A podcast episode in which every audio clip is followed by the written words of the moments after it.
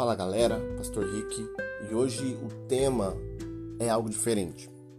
Nós estamos passando por um momento muito complicado, uma pandemia. E eu quero aqui nesse podcast orientar você. Fique em sua casa. Proteja a sua casa. Proteja a sua família. Proteja aqueles que estão próximos a você.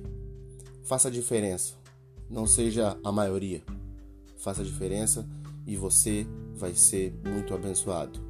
Nesse momento de crise, de dificuldade, Deus está acima de todas as coisas e ele já venceu todo o perigo. Que Deus abençoe a sua vida. Fique em casa, se cuide. Deus abençoe.